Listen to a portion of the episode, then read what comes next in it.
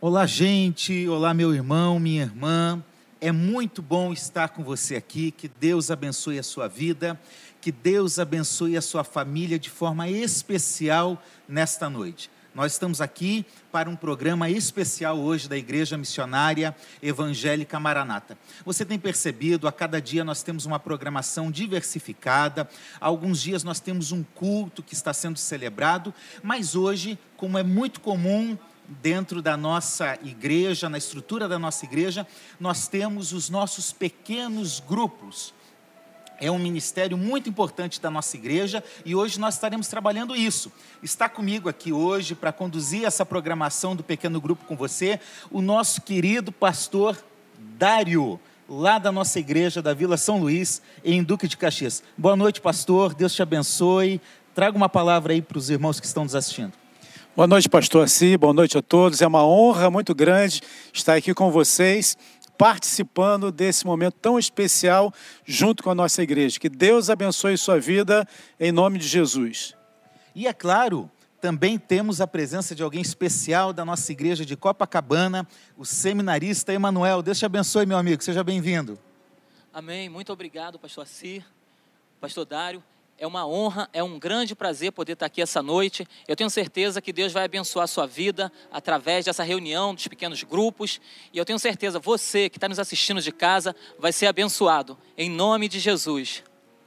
Você está percebendo? Nós estamos aqui no nosso pequeno grupo. E você? Aí na tua casa, você já está com o teu pequeno grupo formado, com a tua família, é muito importante participarmos juntos desse momento e queremos convidar a você a interagir conosco, a mandar a sua pergunta, a mandar o seu pedido de oração. Nós também vamos orar durante esse encontro e nós contamos muito com a tua participação. Nós estamos reunidos para compartilhar com você daquilo que Deus tem para nós. Mas antes disso, talvez estejam assistindo pessoas que não conheçam como funciona um pequeno grupo. Por isso, eu quero pedir ao nosso querido Emanuel para explicar a você qual é a dinâmica de um pequeno grupo para que todos possam conhecer e participar conosco dessa programação.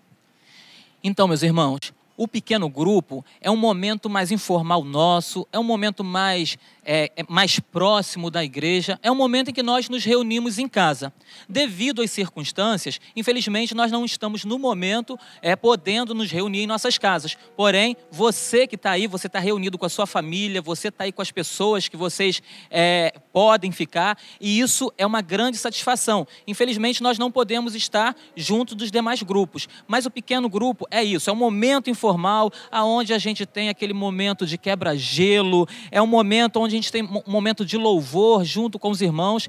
No PG, a gente tem a oportunidade de fazer perguntas, de colocar algumas situações que, diferente do dia a dia nosso na igreja, a gente não pode. Enquanto o pastor está pregando, a gente não pode fazer algumas perguntas. Mas no PG a gente pode fazer pergunta. E aproveitando isso, de acordo com aquilo que a gente vai falar, com o tema que está sendo, que vai ser trabalhado, você que está aí em casa, você pode passar para a gente também algumas perguntas que a gente vai tentar responder o máximo que a gente puder. Então, o PG é isso. A gente trabalha é, essa proximidade, a questão da comunhão, a participação dos irmãos nesse momento. É claro, a gente tem um momento da palavra, que é o estudo, que a gente é, é, faz junto ali, de acordo com o que o pastor pregou no domingo anterior, e ali a gente estuda, faz um estudo da pregação do pastor. E ele tem esse momento de perguntas e respostas. E é um momento muito nosso, é um momento próximo da igreja. E eu tenho certeza que hoje aqui vai ser um momento bem próximo, a gente vai tentar fazer com que se aproxime o máximo de, desse momento nosso na casa, para que você possa aproveitar. Então aproveite esses momentos juntos, perguntem, tá legal? Que nós vamos estar aqui aqui tentando ao máximo responder todas as suas perguntas e fazer com que a gente se aproxime mais de você. Amém? Manuel, tem oração também, não? Tem oração. Tem oração. E alguém já me disse que às vezes tem um lanchinho também, é verdade? Sim, sim, tem esse momento Poxa. do quebra-gelo. Esse momento do quebra-gelo é um momento muito gostoso, que ali a gente bate um papo antes de começar a reunião, antes de começar os pequenos grupos. Então a gente tem esse momento do lanche, do bate-papo e depois a gente entra nesse momento do estudo. Na nossa mesa aqui só tem água, mas eu espero que na sua casa tenha um lanchinho bem gostoso para você desfrutar desse momento com a gente também. Nós vamos começar lendo o nosso texto bíblico do dia. E eu quero te chamar agora a ler comigo o texto de Paulo que está na carta aos Filipenses, no capítulo 4. Nós vamos ler do versículo 4 ao versículo 7. Quero pedir ao pastor Dário para fazer essa leitura para nós. Acompanhe comigo. Não importa aí qual é a sua tradução bíblica, às vezes as traduções são diferentes, mas elas podem nos ajudar complementando os estudos. Nós vamos ler aqui na tradução NAA, mas você pode ler aí e acompanhar com a gente. Faça parte, abra a tua Bíblia, leia a tua Bíblia conosco. A palavra de Deus é um alimento especial nesse momento que nós estamos passando. Vamos lá? Amém. Vamos ler Filipenses capítulo 4, do versículo 4 ao versículo 7. Diz assim: Alegrem-se sempre no Senhor. Outra vez digo: alegrem-se. Que a moderação de vocês seja conhecida por todos. Perto está o Senhor. Não fiquem preocupados com coisa alguma, mas em tudo sejam conhecidas diante de Deus os pedidos de vocês, pela oração e pela súplica, com ações de graças. E a paz de Deus, que excede todo entendimento, guardará o coração e a mente de vocês em Cristo Jesus. Glória a Deus, glória a Deus pela Sua palavra. Como é bom a gente ler a palavra de Deus e perceber que a mensagem é, que ela nos apresenta é uma mensagem para hoje. Não era só para esse tempo de Paulo, não era só para o tempo dos personagens bíblicos, das histórias bíblicas, mas é uma palavra viva e eficaz que é para hoje. Nós vamos falar sobre os pensamentos. Você já pensou quantas coisas nós pensamos? O que Paulo vai falando aqui, ele está querendo levar os crentes de Filipos, e serve para nós hoje, a pensar adequadamente, e para fazer isso, ele dá algumas recomendações sobre como pensar, o que pensar e como viver. Então, tudo isso é muito importante. Né? Os pensamentos, às vezes, dominam a mente das pessoas e trazem preocupação, não é verdade, Manuel? Com certeza, é verdade, sim. E se você não ficar ligado, os pensamentos, eles podem trazer até algumas dificuldades para você né? A gente tem que ficar atento. Por isso que a palavra diz: guardei a tua palavra no meu coração para quê? Para não pecar. Então, quando eu tenho a palavra do Senhor na, no meu coração, na minha vida, essa palavra está aqui. Então, não dou brecha para quê? Para que o mundo, para que as coisas que estão lá no mundo entrem no meu coração e o que venha sair do meu coração sejam coisas que venham entristecer, venham ser pecados, coisas que é, não tá, não é própria para um homem de Deus, para uma mulher de Deus. Não é verdade? É verdade, a gente tem que meditar na palavra dia e noite. Né? Pensar na palavra, para que os nossos pensamentos estejam focados naquilo que Deus tem para nós. Como nós estamos no estudo, é importante a gente entender esse contexto. Né? Paulo está escrevendo para uma igreja, a igreja que estava localizada em Filipos, ele tinha fundado essa igreja, 10, 12 anos depois ele escreve essa carta para a igreja, e sabe qual é o contexto que Paulo está presenciando nesse momento, pastor Dário? Não. Ele está preso, você sabe. Estou fazendo a voz dos outros. É. é. Ele está preso, meus irmãos. Paulo está, está preso. Possivelmente em Roma. Ele está é, escrevendo não só essa carta, nesse contexto de prisão, ele escreve quatro cartas. Olha que homem abençoado, né? Eu acho que muitos de nós, se estivéssemos presos, nós estaríamos reclamando. Né? Por que, que eu estou aqui? Não. Paulo não está pensando nisso. Ele está com a mente no Senhor. E por isso ele está escrevendo, ele está edificando a igreja de Jesus. De uma certa forma, nós hoje estamos presos em nossas casas é e podemos aproveitar esse tempo também para produzir coisas que sejam agradáveis a Deus. É verdade. Tem que saber aproveitar o tempo. Com certeza. Né? Quantas vezes nós reclamamos que não temos tempo, que não temos tempo para Deus. Né? que não temos tempo para ir à igreja, que não temos tempo para orar, para cantar, para fazer um culto doméstico. Olha o tempo que Deus está nos dando agora para focar o nosso pensamento e para que possamos realizar um culto verdadeiro, não só num momento de, de cântico, de leitura bíblica, de oração, não, mas um culto na vida. É uma oportunidade que Deus está nos dando para isso. Né? É. É, agora, Paulo escreveu para várias igrejas, Corinto, para as igrejas da Galácia. É, algumas igrejas ele tem que exigir mais, cobrar mais para essa igreja, ele pouco exige. Na verdade, assim, uma percepção é, meio particular, mas eu acho que essa é uma igreja muito querida de Paulo. Tanto que a carta ela faz mais uma referência a uma gratidão de Paulo em relação ao povo que, além de ser um povo é, que foi abençoado por Paulo, é um povo que abençoou muito o ministério de Paulo. É verdade. É uma carta de gratidão. Paulo está nos ensinando a ser gratos. Esse é um dos temas da carta. É uma carta também do que, Emanuel? De encorajamento. Sim. Essa carta nos encoraja a caminhar, porque quando Paulo fala com eles, essa palavra que está saindo do coração de Paulo para aquele povo serve para mim e para você. Principalmente hoje que estamos vivendo nesse período, né? Muitos estão passando por medo, angústia, né? É uma circunstância contrária que a gente está vivendo e hoje essa carta ela se torna tão viva para os dias de hoje que a gente precisa colocar em prática. Tudo aquilo que Paulo falou naquela época, a gente pode adaptar para os dias de hoje, porque Paulo ele nos encoraja a continuar caminhando, a continuar olhando para frente, entendendo que independente das circunstâncias que estamos vivendo nos dias de hoje, o nosso alvo continua sendo Cristo. Não é isso que vai fazer com que venhamos a desistir da palavra, mas pelo contrário, isso vai nos estimular Amém. a continuar caminhando sabe por quê? Porque cedo vem o Senhor Jesus Amém. Cristo. Aleluia. Amém? Amém? Aleluia. Amém. É verdade. Gente, apesar de ser uma igreja muito querida, de ser uma igreja sempre solícita com o apóstolo Paulo, é, Filipos tinha os seus problemas. Né? Quando a gente lê o capítulo 1, versículo 28 e 29, a gente percebe que era uma igreja que sofria, que era uma igreja que tinha inimigos. No capítulo 2, é, versículos 2 e 3, no capítulo 4, versículo 2, nós percebemos que era uma igreja que não muito diferente das igrejas do dia de hoje. Tinha divisão. Tinha uma contra a outra lá. E é interessante que essas duas mulheres citadas na Bíblia, no texto que nós lemos, elas aparentemente no início do trabalho eram mulheres que cooperavam de alguma forma, em algum momento, isso mudou.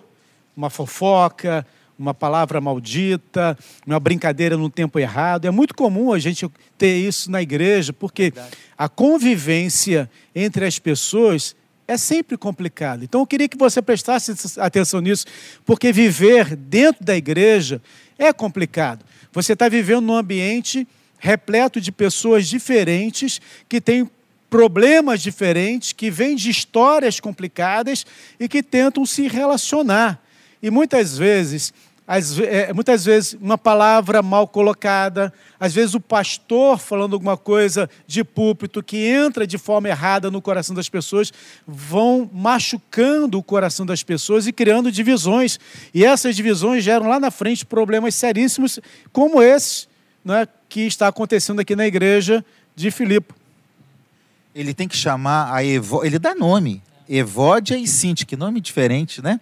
Olha, ele fala, gente, pensem de forma igual, de forma que vocês concordem entre si. Então, veja, é, muitas pessoas falam assim: eu vou sair da igreja porque lá tem gente é, falsa, porque tem lá gente que não gosta de mim, porque tem lá gente que me olhou torto, né? Olha, nós somos pessoas limitadas, às vezes nós erramos. Às vezes nós olhamos como não deveríamos, falamos o que não deveríamos, mas é importante ter essa perspectiva de Paulo. Juntem-se, tenham comunhão. Eu acho que esse tempo que nós estamos passando está sendo perfeito para mostrar a saudade que nós estamos sentindo da nossa casa, da nossa igreja, da celebração, da comunhão. Você está com saudade da igreja? Fala a verdade, você está com saudade daquele momento que você podia abraçar o teu irmão? Sabe aquele momento da ceia do Senhor, onde nós podemos trocar o nosso cálice? Sabe aquele momento que termina a escola bíblica e nós vamos ali tomar um cafezinho, comer um lanchinho? Momento de comunhão, é, momento de conversar sobre tantas coisas da vida. Como é importante a igreja viver essa realidade?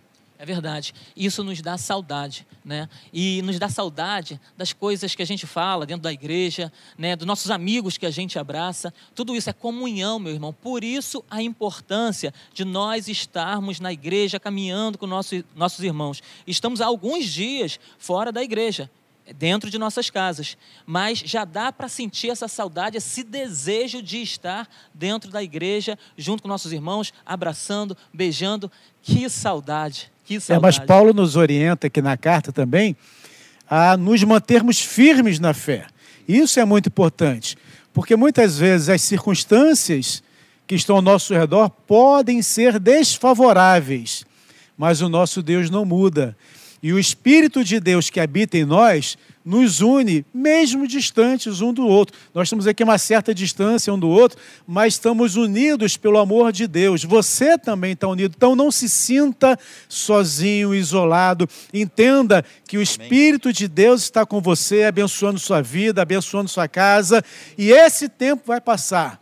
Permaneça firme, não vacile, não desvie, não, não não permita que o seu coração se entristeça a ponto de você gerar mágoa e distanciamento. Muito pelo contrário, aproveite esse tempo para orar, para jejuar, para ler, para buscar e para interagir pela internet com seus irmãos, porque isso vai abençoar a sua vida. Ou seja, pastor, nós não podemos é, se acomodar com a situação nem com a situação de ter um probleminha dentro da igreja, nem com a situação de hoje não estar cultuando, celebrando lá no templo físico. Nós devemos, como Paulo incentiva a igreja de Filipos, nós devemos avançar na fé, progredir na fé e manter-se firme na fé que ele nos deu. E é por isso que tem um tema especial também nessa carta, e em especial nesse texto que nós lemos, e que eu acho que hoje nós precisamos muito. Há uma ênfase aqui, gente, sobre alegria. Amém. Amém. Glória a Deus. Mas não é qualquer alegria. Não, não, não, é alegria. Não é qualquer alegria. Essa alegria é a alegria que vem do Senhor. É a alegria do Senhor. É a alegria do Senhor. E, e, aproveitando essa deixa da alegria do Senhor, eu já quero falar aqui sobre o Rafael. Posso, pastor? Claro, por O Rafael favor. é um dos nossos coordenadores. Ele é da 25 de agosto, é um dos coordenadores de PG. E ele mandou aqui pra gente um, uma, uma, um textozinho, uma, uma, um pequeno texto, falando sobre alegria. Olha o que ele diz, o Rafael da 25 de agosto. A nossa alegria não deve ser baseada em circunstâncias favoráveis. Ao invés disso, deve ser fundamentada em seu relacionamento com Deus, pois muitas vezes colocamos nossa esperança nas coisas. Tudo isso pode falhar, mas Deus nunca falha. Valeu, Rafael. Deus te abençoe. Rafael, que frase especial. Que Deus abençoe você na condução desse pequeno grupo na nossa igreja, 25 de agosto. Então, a primeira lição que Paulo está nos dando aqui como ênfase é: alegrem-se. No Senhor sempre e no Senhor. E por isso ele quer repetir: outra vez digo, alegrem-se.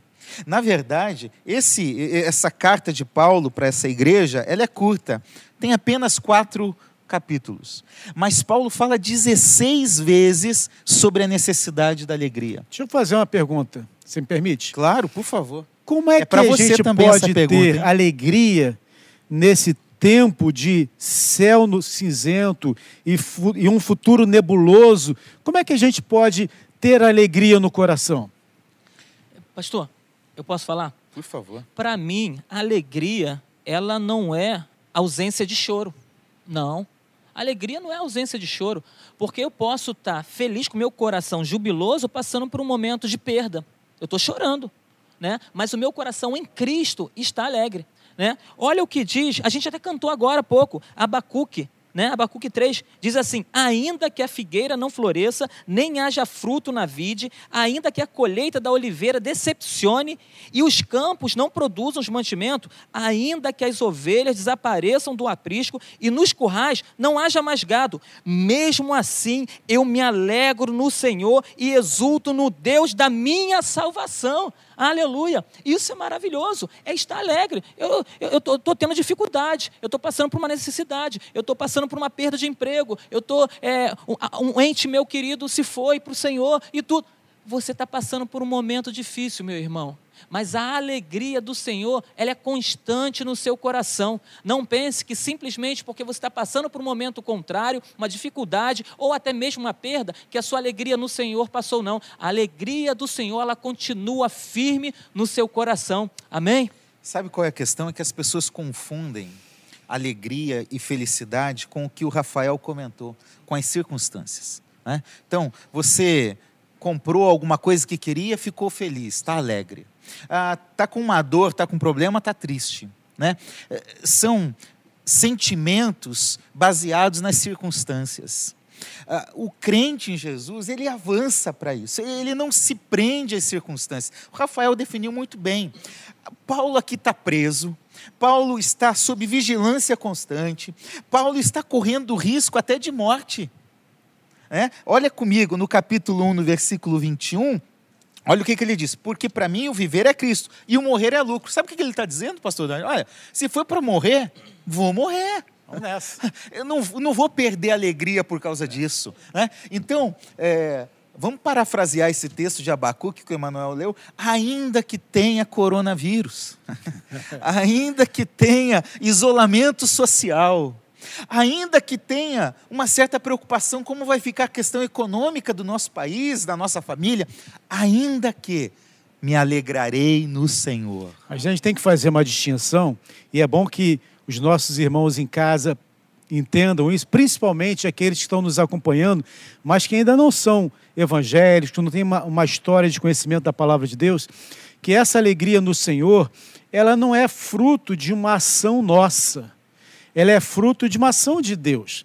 A verdade é que quando você abre o coração para Jesus, quando você entrega a sua vida a Jesus, você, você clama por Jesus para que ele tome a sua vida em suas mãos, porque entende que a salvação vem do Senhor, neste momento, o Espírito Santo de Deus entra na sua vida.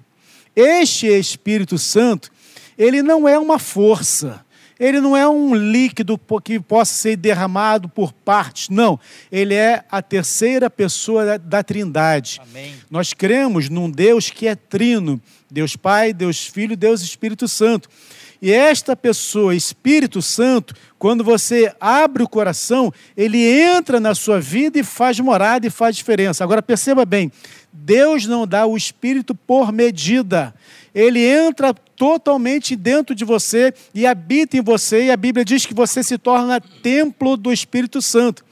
E este Espírito Santo, ele começa a produzir em você uma transformação. Então a questão não é quanto do Espírito você tem, é quanto que o Espírito tem de você. Amém. É quanto que você dá de liberdade para que esse Espírito haja em você através de você. E ele vai produzir, produzir fruto fruto do Espírito Santo, porque a Bíblia fala sobre os frutos da carne, que são aquelas ações que nós praticamos segundo os desejos naturais da nossa vida, mentira, maledicência, é, uma série de situações, mas ele diz que o Espírito produz em nós um fruto que possui nove gomos, que são importantíssimos para a gente pensar e para você perceber. Gozo, paz, alegria, bondade, mansidão, fé, temperança, longanimidade, domínio próprio são as manifestações de Deus que Ele produz em você a partir do momento em que você se rende a Ele e aí então Ele começa a transformar a sua realidade. Você passa a enxergar as coisas de forma diferente. Você não olha com os olhos naturais. Você não enxerga o problema diante de você. Você enxerga a solução que é o Senhor Jesus Cristo está acima de você.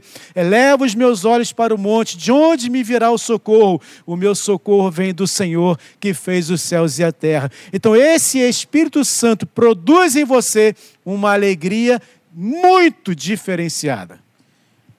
Pode falar. E, pastor, uma coisa também que acaba tirando a alegria do filho de Deus, do servo de Deus, é o pecado.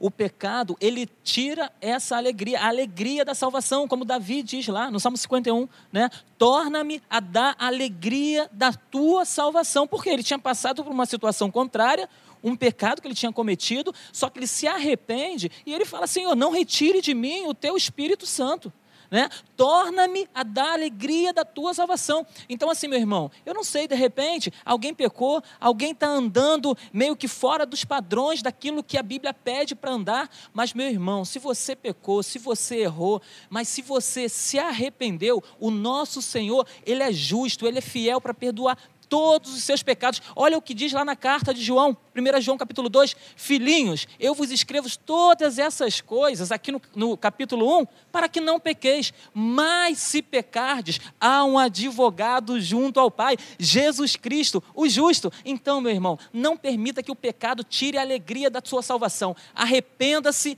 antes que o Senhor volte, e eu tenho certeza que o Senhor Jesus Cristo vai perdoar os seus pecados e você vai continuar caminhando firme com o Senhor Jesus Cristo.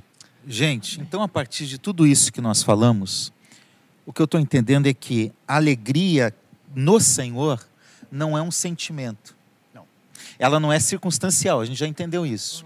Ela não está fundamentada numa circunstância humana de coisas boas. A alegria no Senhor, então, não é um sentimento, mas, mas ela é algo produzido pelo Espírito que gera uma condição de vida, uma forma de viver. É? É, e é por isso que o crente tem que ser diferente. Sim. É, Por isso que, por exemplo, 2 Coríntios capítulo 6, 10, tem algo que Paulo escreve que parece até contraditório. Ele diz assim: como entristecidos, mas sempre alegres. Como que pode um negócio desse? Né? Como que eu posso estar passando por um momento de tristeza, mas estar sempre alegre? É justamente por isso, porque a alegria não é um sentimento. Ela pode se expressar através de um sentimento, mas a alegria ela é, na verdade, uma condição de vida, um estado é, permanente do cristão que foi produzido pela ação do Espírito, que não é uma força, que não é um líquido, que não é simplesmente um poder, mas que é o próprio Deus dentro de nós. Amém. É? é o próprio Deus conduzindo a nossa vida. Por isso, a alegria humana pode depender de acontecimentos, mas a alegria verdadeira, ela depende apenas de estar em Cristo. A verdade é que nós não temos condição de controlar as circunstâncias externas da nossa vida.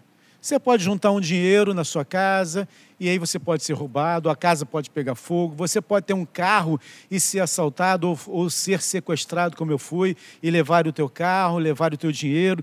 Você pode ter bens materiais, mas isso tudo pode ruir. Mas quando você tem Jesus Cristo, que é verdadeira alegria, né? a gente então resiste a todas essas circunstâncias externas. Deixa eu te contar um testemunho rapidinho. Há alguns anos atrás, minha filha ficou doente. Ela tinha um ano e oito meses. Chamava-se Thaís. E nesta doença, ela veio a falecer. Durante cinco dias, nós vimos a nossa filha morrer aos pouquinhos. A morte, ela é a pior de todas as circunstâncias. E a morte de um filho é ainda pior, porque é contra a natureza, porque o natural é você, filho, enterrar o seu pai, não o pai enterrar o seu filho. Mas sabe de uma coisa, eu quero dizer muito claramente isso aqui. Esses cinco dias que eu e minha esposa e o meu filho mais velho, Tito, passamos, foram dias de uma paz tão intensa, tão sobrenatural, tão inexplicável, algo, algo assim tão fora daquilo que é o comum e o normal, que a gente entendeu como sendo um momento de, de, de suporte de Deus muito grande. É como se Deus estivesse carregando, e talvez eu entendo literalmente, carregando a gente no colo e dizendo assim: olha, calma o coração, eu estou no controle. Estou cuidando. Eu estou cuidando.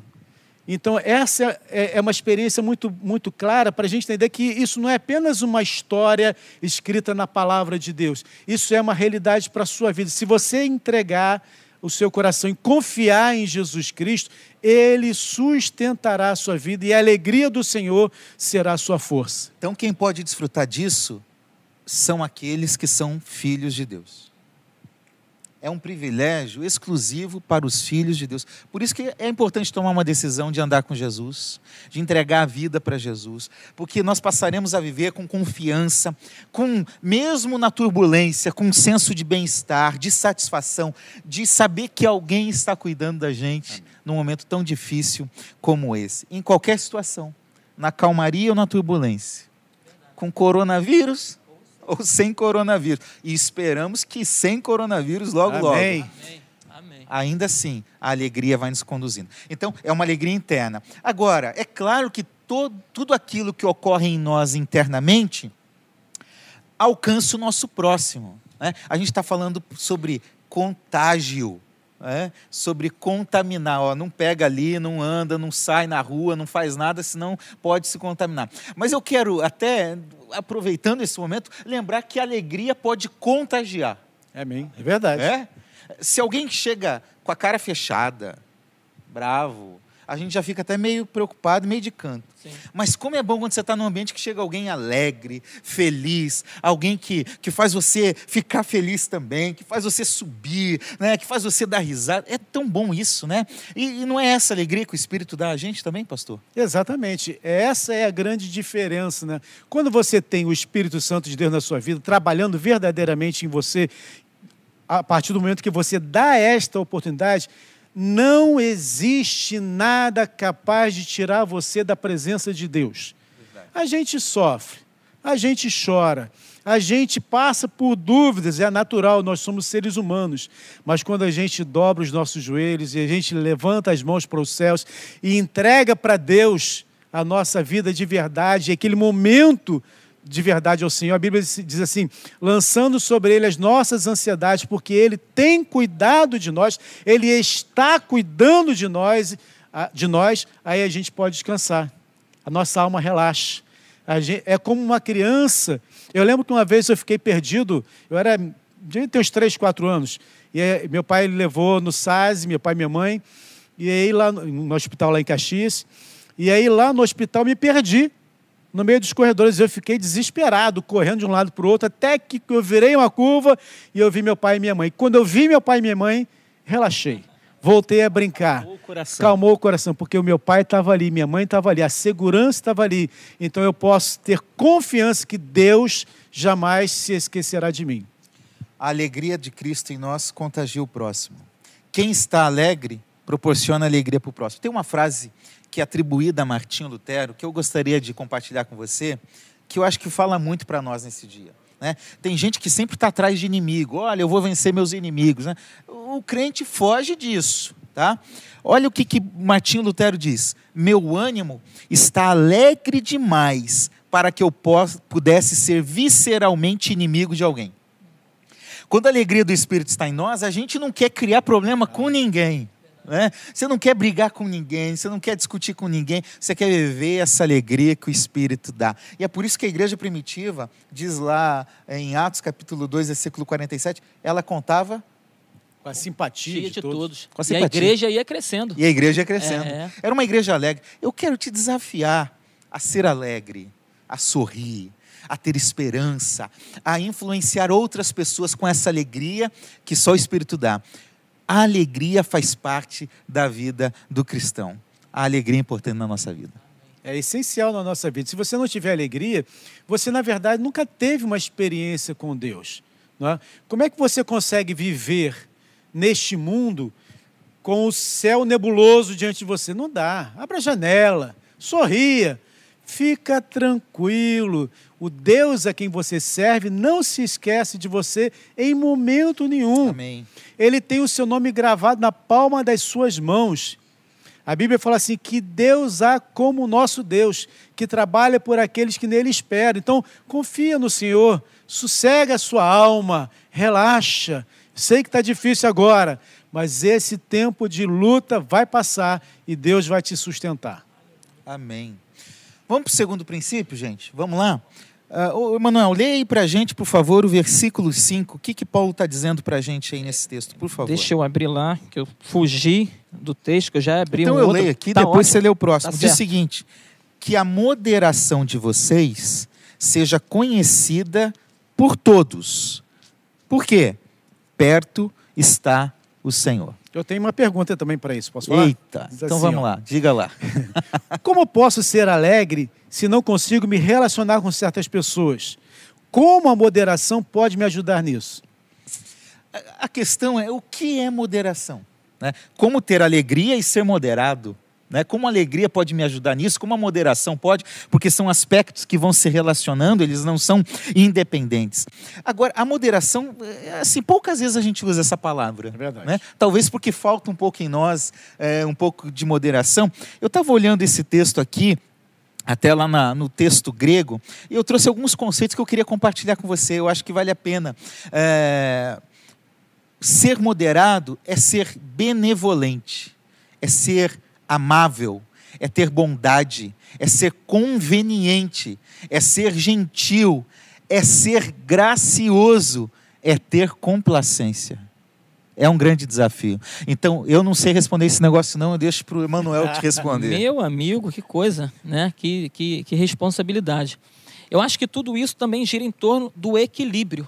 Na é verdade, é eu e você, nós sermos equilibrados em tudo aquilo que a gente faz, tudo aquilo que a gente pensa, para que as coisas possam acontecer no momento certo, no momento oportuno, para que nós não venhamos a dar passos maiores que a gente possa dar para que a gente não venha se prejudicar ou de alguma forma preju... nem sei se a palavra certa é essa, mas prejudicar a palavra de Deus. Eu sei que a gente não prejudica a Deus nem a palavra de Deus, mas às vezes a gente, a gente serve de pedra de tropeço quando a gente não é equilibrado, quando a gente não tem uma certa moderação naquilo que a gente fala, naquilo que a gente faz, porque nós, como servos do Senhor, precisamos ter essa moderação, precisamos ter esse equilíbrio, para quê? Para que a gente não venha, de alguma forma, envergonhar o Evangelho. Na é verdade? verdade, a gente precisa ter esse cuidado, porque a palavra de Deus ela é preciosa, meu irmão. Então, toda moderação, eu acho que, que, que, que é, vale a pena, vale a pena a gente ser moderado, ser cuidadoso, ser equilibrado com as coisas de Deus, para que o nome do Senhor venha a ser glorificado essa, na nossa essa vida. Essa é uma percepção muito, muito boa da moderação, quando você está pensando e agindo de forma a, a tornar a sua vida é, de alguma forma abençoadora para os outros. Mas existe uma outra forma de pensar a moderação, é quando você intermedia entre os relacionamentos, a, a, a, faz a mediação para que haja uma unidade, que é muito importante também para a vivência, para a convivência. Não é? Então, o moderador que pratica a moderação, ele vai agir contornando situações difíceis que acontecem, por exemplo, na, entre família. Né? Vocês, é, é, seu, seu, seu pai, sua mãe, você, um filho, pode ser moderador. É, é um filho e outro, você, pai, deve ser um, um, agente moderador, um agente que vai trazer complacência, misericórdia, ajuda, conselho, para que as pessoas possam viver em harmonia. Eu entendo que é muito importante e acho que é até fundamental, porque eu entendo pela palavra de Deus que você não consegue ter um relacionamento próximo com Deus quando você não consegue ter um relacionamento próximo com é o seu próximo. irmão. É. Então, essa é uma condição fundamental para você viver o Evangelho. Você não pode olhar o Evangelho só com aquilo que você está recebendo de Deus, não. Quando Deus chama Abraão para formar a grande nação de Israel, ele chama Abraão não para ser abençoado, mas para abençoar. abençoar vidas. Então, é. o nosso chamado de transformação é para que a gente tire o foco de nós mesmos né? e coloquemos o foco naquelas pessoas que precisam desesperadamente de um agente moderador para que a sua vida entre no eixo. Então é muito importante a gente ter essa percepção da nossa responsabilidade de, em comunhão com Deus, termos comunhão com os nossos irmãos também. E é isso que ele está falando. A nossa moderação tem que ser conhecida por todas as pessoas. Né? Eu tenho que ser amável com todos. Por quê? Porque perto está o Senhor. Esse perto está o Senhor pode ser a vinda dele que está próxima, como também ele está perto, ele está conosco. Né? Eu queria lembrar uma frase que o Júnior, o líder do pequeno grupo de Copacabana, trouxe para a gente. Ele disse o seguinte: quando a sua esperança se baseia em Deus, você está confiando a vida nas mãos de um Pai amoroso a quem tudo é possível. Amém. É que coisa bonita, né? Amém. É por isso que a gente pode viver sem ansiedade por meio da oração e da gratidão. É. Vamos ler o capítulo 4, versículo 6. Leia para nós, por favor, Emanuel, é, 4, 6 de Filipenses, tá. para a gente falar sobre esse tema.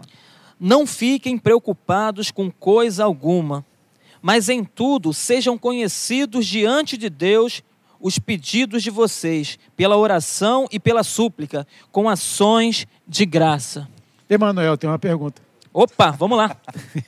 Essa pergunta é para você também. Vocês perceberam que o pastor Dário está fazendo muita pergunta, né, gente? Diz assim: olha só. Eu entendo que Deus está perto de mim. Mas, como Pedro, eu olho para o mar revolto e sinto que vou perecer. O que, que eu tenho que fazer? Confiar.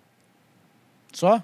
confiar, colocar sua confiança no Senhor. Eu estou vendo a situação contrária, eu estou vendo a tempestade, eu estou vendo o mar revolto. Eu preciso entender que Jesus está no seu barco.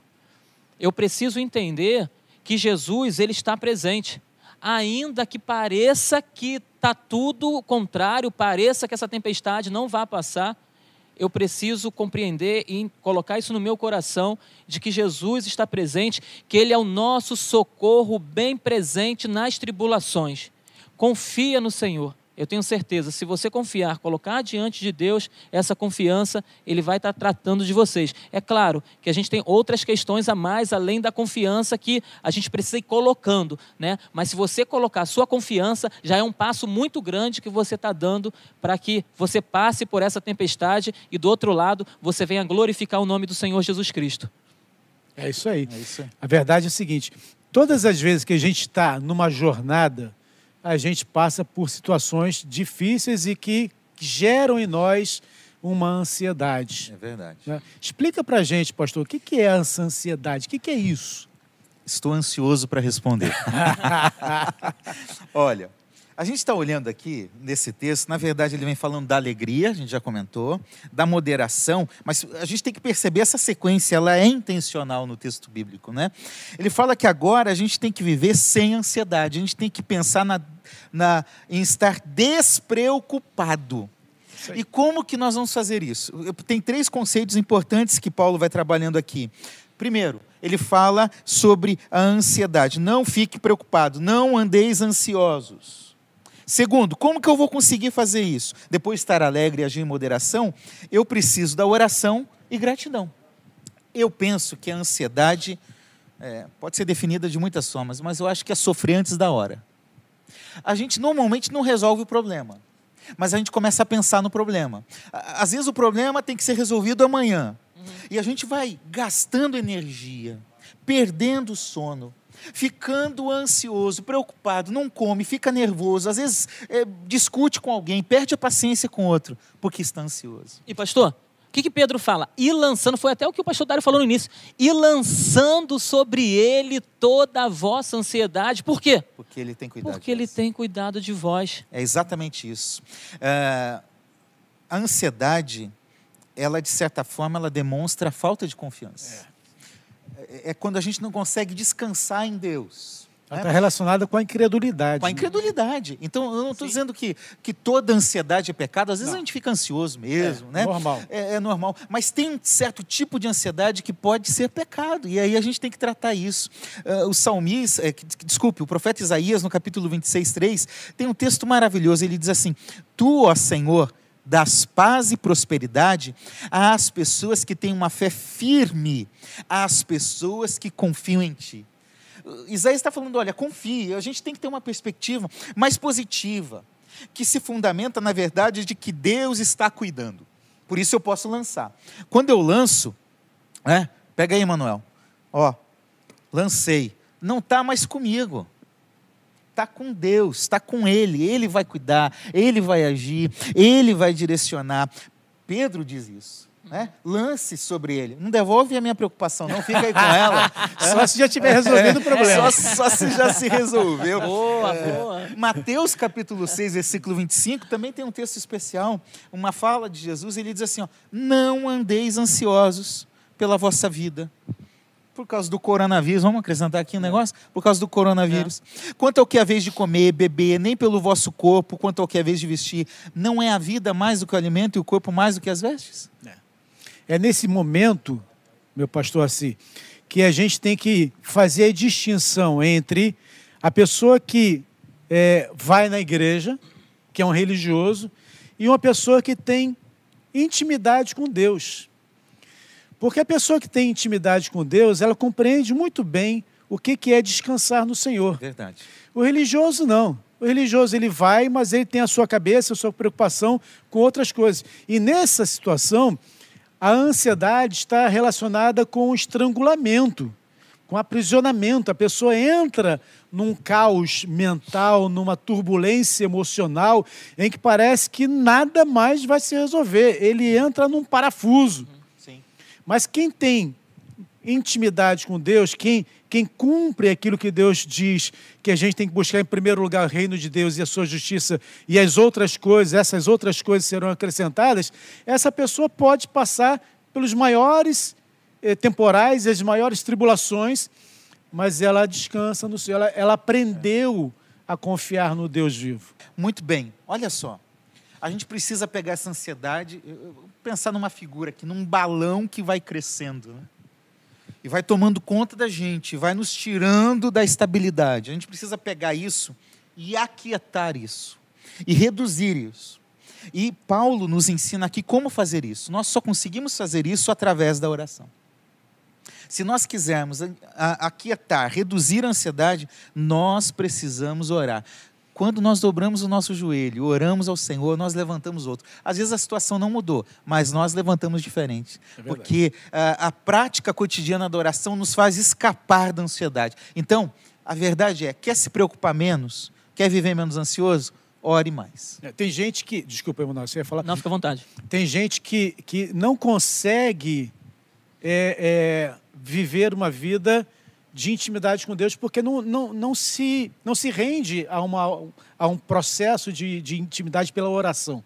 Se você for ler todos os livros de biografia dos grandes homens, da, dos heróis da fé, todos eles têm um ponto em comum: homens de oração. Né? Nós perdemos uma oportunidade enorme de, de vivermos uma experiência extraordinária com Deus, simplesmente porque não, não damos um tempo para Deus. Não paramos, não sentamos, não, nos isolamos, não entramos no nosso quarto, ou mesmo no dia, no dia a dia, a gente perde a oportunidade de estar orando. Deixa eu só dar um, um breve testemunho rapidinho para você, olha só, para você entender. Eu estava uma vez fazendo um trabalho missionário é, com atendimento odontológico, e eram extrações que a gente fazia, atendia em torno de 60 pacientes por dia. E a minha prática normal em consultório sempre foi, antes de qualquer procedimento, orar a Deus, pedindo para Deus me abençoar e me direcionar. Entrou uma, uma jovem mãe é, para ser atendido e eu já estava cansado do dia de trabalho e eu comecei a tentar tirar o dente daquela senhora. E quando começa o serviço, você tem que fazer. Só que o braço já não ia mais, não tinha mais força, não aguentava mais. E aí, naquela tentativa, eu estava ficando meio que desesperado, sem saber o que fazer. E aí eu lembrei, eu estava com fórceps na, no paciente, no dente do paciente, o alicate, e eu lembrei que não tinha orado. E aí, quando eu lembrei, eu falei assim: Senhor, eu orei pensando, né? Senhor, no momento que eu falei Senhor, o dente saiu. Olha não aí, fui eu que tirei o dente. Boa. Foi Deus que tirou. Eu tenho, eu tenho a, a, a percepção clara de que eu não fiz força nenhuma. Por que, que Deus fez eu passar por isso? Para eu lembrar que eu tenho que depositar minha esperança no Senhor e a minha expectativa no Senhor. Amém. E Ele responde a minha oração. Quem sou eu para Deus responder a minha oração? Eu não sou nada, você não é nada. Mas Deus ouve a sua oração. Meu filho, só para terminar, desculpa, o meu filho Arthur, pedir desculpa não. Ainda adolescente, ele estava naquela, naquela fase né, de adolescência que, que não sabe muito bem se é, se não é, se Deus existe, se Deus não existe. Ele estava sentado numa praça em frente à escola dele e estava batendo um vento vindo de um lado e ele, e ele falou com Deus, ele orou a Deus e falou assim, se o, se o Senhor é Deus, muda a direção do vento. E ele disse que o vento mudou de direção. E aí ele falou de novo, se o Senhor é Deus mesmo, muda de novo. E o vento mudou de novo. E eu fico me perguntando, meu Deus, quem é o Arthur, quem sou eu diante do, do poder de Deus? Né? Por que, que Deus se limita a responder uma oração minha, uma oração do Arthur? Para que nós possamos entender quanto Ele nos ama é e quanto Ele tem cuidado de nós e o quanto Ele está disposto a se manifestar. A Bíblia fala assim: buscar-me-eis e me achareis quando me buscar de todo o vosso coração. E a oração é um processo em que você realmente busca Deus e tem grandes experiências. E é por isso que, por meio da oração, a gente vence a ansiedade. Né? É Porque aí. Deus já conhece a nossa oração, Deus sabe o que nós vamos pedir, mas Ele quer medir a nossa, o nosso nível de dependência. É, ou eu sou autossuficiente ou eu sou dependente de Deus. Quando nós oramos, nós falamos, Senhor, é com o Senhor. Por isso, a, a Juraci Juraci Oliveira está perguntando: ansiedade é pecado? É pecado quando ela substitui o lugar da confiança em Deus. Aí. Né? Não, eu estou ansioso para sair daqui e comer alguma coisa. né? Eu acho que essa ansiedade não é pecado, não. Né? Não. É, Inclusive, se o senhor quiser pagar um lanche para mim, eu aceito. É, vamos pensar no Mas é, é, não, é, não é esse tipo de ansiedade, não é pecado. Agora, a ansiedade que tira a confiança em Deus, o foco de Deus, realmente se torna um pecado. Por isso a gente tem que orar a vontade de Deus, porque a oração vai transformar a gente, a nossa perspectiva, a nossa forma de viver, mas vai também transformar a situação. A oração, ela é a forma que Deus escolheu para que nós possamos ter comunhão com Ele. Oração não é só pedido, oração não é lâmpada mágica que eu vou lá, esfrego, sai o gênio da lâmpada e eu peço alguma coisa. Não, oração é comunhão, oração é dependência, oração é andar para conhecer a vontade de Deus. Né? E por fim, ele vai dizendo o seguinte: tem que ter ações de graça. Olha que coisa interessante. Eu acho isso fantástico. É, porque eu venço a ansiedade sendo grato, É. orando e sendo grato. A gente esquece muito disso. É verdade. Porque a gente se habituou a, a fazer oração apenas de petição. Porque né, é muito gostoso a gente chegar e sair lançando tudo diante de Deus. Resolve aí. A listinha Né? com um A monte lista- de pedido, né? Aí lança. Mas não foi assim que Deus ensinou na oração, né? Ele ensina que a gente tem que reconhecer a soberania dele e sermos gratos pela soberania dele na nossa É vida. né? Então a ação de graça é você dar a Deus a honra que lhe é devida. Os meus filhos pedem coisas para mim. Já desistiram um pouquinho porque eu não dou muita coisa para eles. Mas eles pedem coisas. Se eles só pedissem, pedissem, pedissem, eu ia ficar muito triste. É verdade. Mas como eles me agradecem, como eles me honram, como eles é, é, é, me ajudam, então atender o pedido deles muitas vezes fica muito mais fácil. Né? E para terminar, gente, nós temos, estamos indo para o final do nosso programa. Eu quero que você na tua casa diga assim: Ah! É, ajuda Que aí, gente. pena, né? Ah, isso. Passou muito rápido. né? Rápido demais. Jesus. Ah, 4, 7, último versículo diz: E aí então, a paz de Deus, que excede todo entendimento, guardará o coração e a mente de vocês. Aqui está um segredo especial. Tem gente que fala assim: olha, eu quero contar um segredo para você. Mas de fato aqui tem um segredo. Para ser alegre, moderado, vencer a ansiedade, ter uma vida de oração, eh, ter uma vida eh, de gratidão, nós precisamos ter o coração guardado. Aqui a gente tem o centro das emoções, dos desejos, dos pensamentos. É o nosso lugar secreto. A Bíblia diz: onde está o teu coração, está o teu tesouro. É verdade. Verdade. E por isso que sobre tudo que se deve guardar, guarda o coração. Provérbios 4, 23. Então nós precisamos guardar, e essa palavra ela é utilizada como se tivesse algo sendo é, ameaçado. E tem, tem uma, uma custódia, tem algo protegendo, como se estivesse em volta. O nosso coração, a nossa mente, que é o que Paulo diz aqui, o coração e o entendimento, a mente, deve ser guardado em Cristo Jesus. Aquilo que não pode ser compreendido humanamente, pode ser experimentado em Deus. É isso que Jesus faz. Quando ele está se despedindo, ele diz: Ó, eu deixo a minha paz. A minha paz vos dou. Não como o mundo dá. Não é essa paz que é ausência de guerra, de conflito. Não. E ele diz: por isso não tenham medo, porque a minha paz está com vocês. É uma paz que excede todo o entendimento. Um breve testemunho, bem rapidinho mesmo, a gente está no final. Eu tinha um receio muito grande de perder minha mãe. Eu achava que se eu perdesse minha mãe, perdeu tudo, meu chão foi embora. Só que no dia em que eu perdi minha mãe, o Senhor, ele falou comigo dentro do banheiro, na correria, antes de eu saber que minha mãe tinha falecido. E ele falou: não precisa correr, você não precisa fazer mais nada. É, você não pode fazer mais nada. O que tinha que acontecer, aconteceu. E nesse momento, o banheiro se encheu ali com uma paz que entrou no meu coração. E eu falei para minha esposa, Adriana, não precisa correr mais. Sabe por quê? Porque a gente não pode fazer mais nada. O que tinha que acontecer, aconteceu e eu fui, logo após, minha irmã me ligou falando que minha mãe tinha falecido. Então, se você perdeu alguém, está passando por uma situação assim, saiba de uma coisa: o Espírito Santo de Deus vai entrar no seu coração e a paz de Deus, que excede todo o entendimento, vai te trazer conforto e consolo em nome de Jesus. Olha, nós vamos concluir. Nosso horário está tá apertado, né? Ah, vamos concluir a gente pensando em algumas coisas. Primeiro, a gente deve olhar para as bênçãos de Deus ou para as dificuldades da vida? Para as circunstâncias ou para as promessas?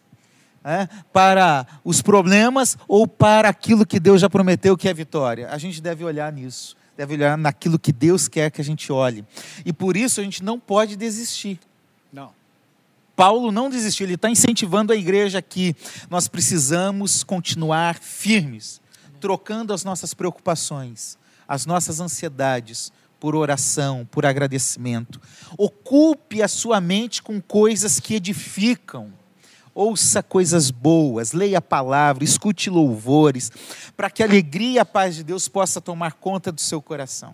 Assim, vai ser possível agir com equilíbrio, vai ser possível agir com moderação, sem ansiedade. E a decisão é minha e sua. Hoje a gente precisa decidir isso, olhando para Jesus, porque perto está o Senhor. Ele está voltando. Pastor Patrick pregou isso ontem. Glória Que a mensagem Deus. gostosa ontem. Porque ele está voltando. Nós vamos orar agora e nós queremos orar por você, pela sua casa, por sua família, para que Deus abençoe a sua trajetória, para que Deus responda a sua oração. Vamos orar? Você pode fechar os seus olhos onde você está? Você pode orar comigo nesse momento? Pa- Pastor assim, desculpa, antes dessa oração final, a gente pode colocar a vida de um rapaz que está lá em Israel. Eu sei que são muitos e tudo, a gente não pode falar todos, mas esse que está em Israel, ele é de nossa igreja, ele se mudou para lá e ele está passando esses dias lá. Eu, eu estive com ele hoje, conversando com ele através de, de mensagens, e ele está passando por, pela mesma situação que nós estamos vivendo aqui. É o Yuri. Yuri, Deus te abençoe, Deus te guarde aí Israel, tá bom? Que Deus possa estar caminhando contigo, você caminhando com Ele todos os dias. Eu tenho certeza que Deus vai estar guardando a sua vida. Um grande beijo, um abraço nosso aqui da Igreja Missionária Evangélica Maranata, tá? Que você possa continuar firme com o Senhor e eu creio que Ele vai estar te guardando aí de todo esse mal que está vindo sobre a terra. Amém. Amém, meu irmão? Deus Amém. abençoe você. Vamos orar? Pai, em nome de Jesus que nós estamos aqui e o teu povo em casa assistindo esse momento desse pequeno grupo. Obrigado, porque tua palavra é viva, porque tua palavra é eficaz, porque ela nos ensina a ter alegria, porque ela nos ensina a ter equilíbrio, porque ela nos ensina a orar, porque ela nos ensina a ser gratos e porque ela nos ensina, Senhor, a confiar plenamente em Ti. Ajuda-nos, Senhor. Ajuda-nos a confiar e passar por todos os momentos difíceis da nossa vida. Eu oro por aqueles que estão enfermos, que estão com medo, que estão ansiosos, que estão com algum problema, que estão vivendo alguma crise, que estão com alguma dificuldade nos relacionamentos familiares. Ó Senhor, eu oro por todos aqueles que precisam de uma resposta tua. Ajuda os teus filhos, ó Pai entra com providência, intervém nessa situação, muda essa história. Nós recebemos aqui testemunhos de pessoas que foram tocadas pelo Senhor nesses cultos que nós estamos realizando. E eu peço que, em nome de Jesus, mais uma vez, o Senhor toque na vida dessas pessoas, com graça, poder e unção, em nome de Jesus. Que Deus te abençoe, foi um prazer estar com você.